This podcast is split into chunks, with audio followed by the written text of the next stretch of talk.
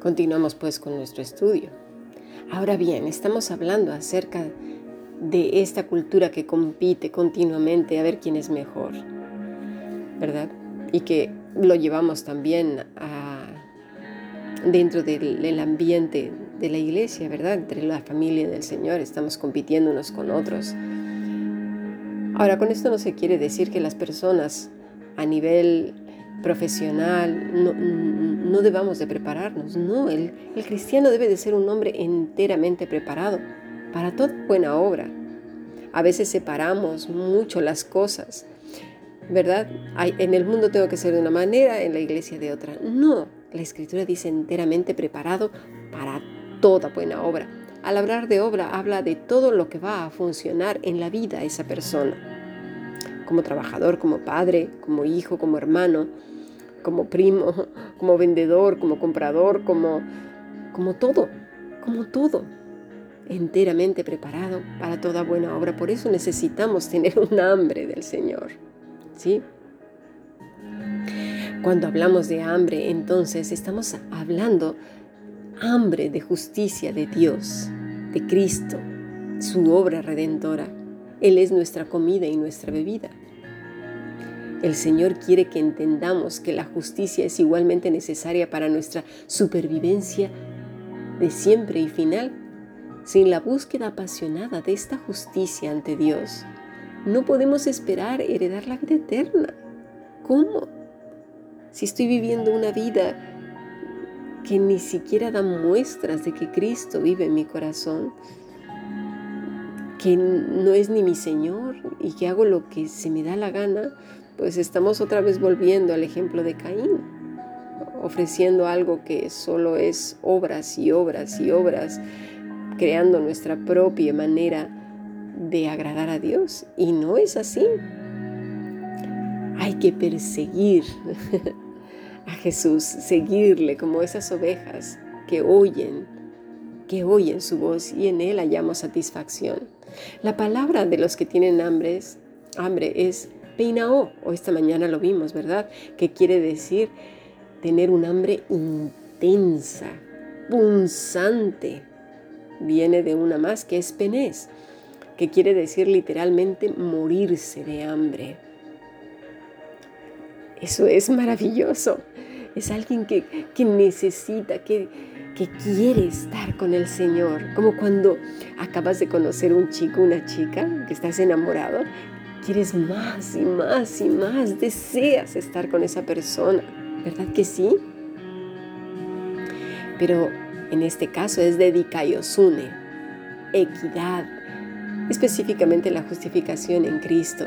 Queremos saber el Evangelio, estamos llenos de curiosidad, porque el hombre que tiene más y más sus pies puestos en, la, en las obras, busca la gloria de los hombres, como lo hemos visto, para ser vistos por muchos y satisfacer su corazón de orgullo.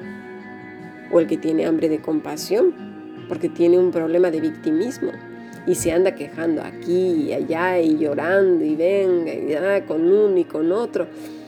Copia y pega todas las quejas y conversaciones con uno y con otro para ver quién le endulza más el oído y saciar esa sed y hambre Está el que tiene hambre de venganza y habla mal de eh, una persona, o sea, del que es, considera su enemigo con uno, con otro y con otro, ¿verdad?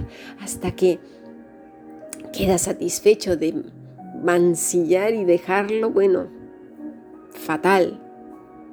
Y así tenemos a la persona que está hambrienta de vanidad, el maltratador, de, que su lengua, su boca es como un látigo que es eh, violento porque chantajea, manipula, ¿sí? es pasivo-agresivo, ¿verdad? Es de los que tiran la piedra y esconden la mano y, dicen, bueno, está bien y que no sé qué. Ya sabéis, este tipo de personas son violentas. Está también el ambicioso. Y así un suma y sigue. Y luego vienen delante de Dios, ¿verdad? Cuando las cosas no les salen bien, y se preguntan por qué. Mira tú qué cosas. No saben por qué. Su mente ya está entenebrecida. Hacen cosas que no convienen porque no quisieron escuchar a Dios ni tenerlo en cuenta. Han tenido la palabra de Dios en sus manos y han cerrado su corazón a su voz por elegir sus propios caminos. La ceguera entonces se va haciendo cada vez más profunda y el corazón va creando un callo, de esos callos gruesos, gordos, ¿verdad? Que ya, ya no sienten nada, como esos que hablamos en alguna ocasión, ¿no? Los que salen en los pies, que está tan grande el callo que el pie puede estar incluso en arenas muy calientes y no sienten dolor. Pues así se va haciendo el corazón de estas personas. Líbrenos el Señor de caer en una situación así.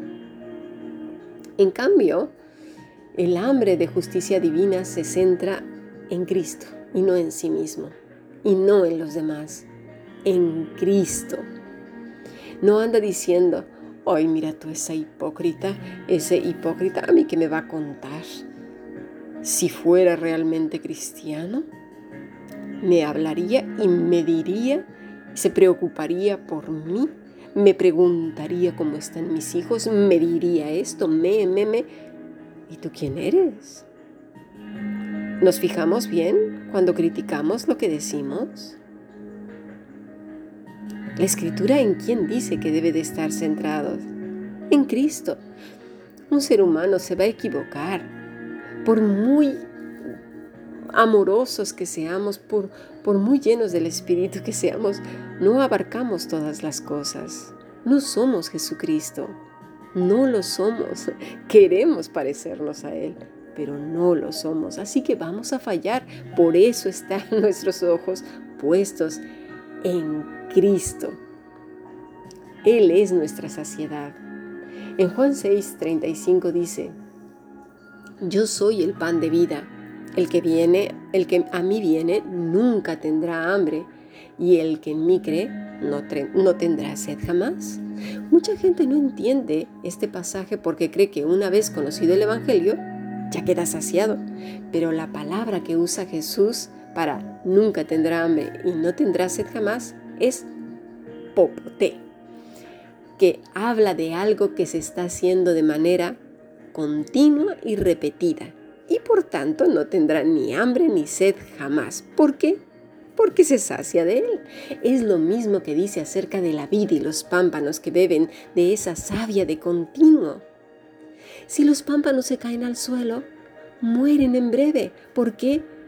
Porque la savia deja de nutrirlos.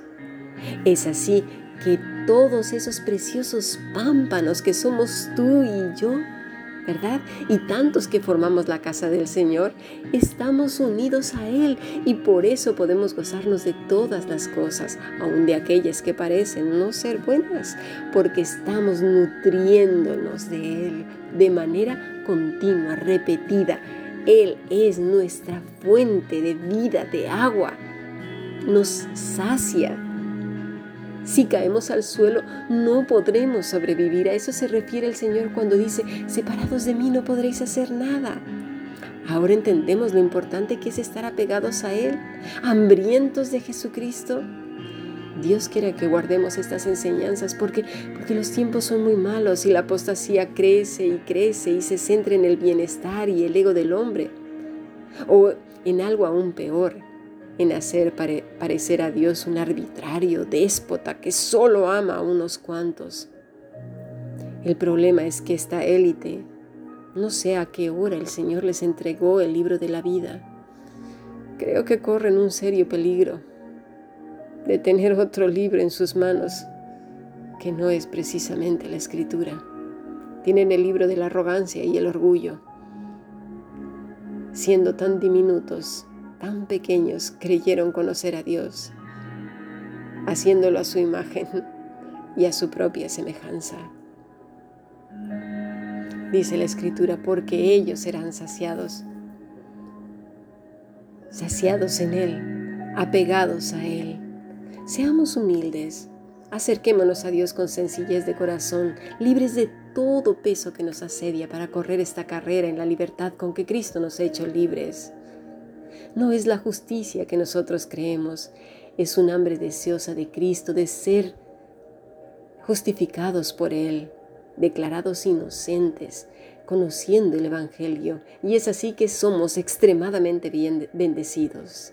Dice Hebreos 12.1, por tanto, nosotros también, teniendo en derredor nuestro tan grande nube de testigos, despojémonos de todo peso y del pecado que nos asedia, y corramos con paciencia la carrera que tenemos por delante. Puestos los ojos, ¿en quién? En Jesús, el autor y consumador de la fe, el cual, por el gozo puesto delante de él, sufrió la cruz, menospreciando el oprobio, y se sentó a la diestra del trono de Dios. Pongamos nuestros ojos en nuestro Señor Jesucristo. Sigamos aprendiendo bendiciones.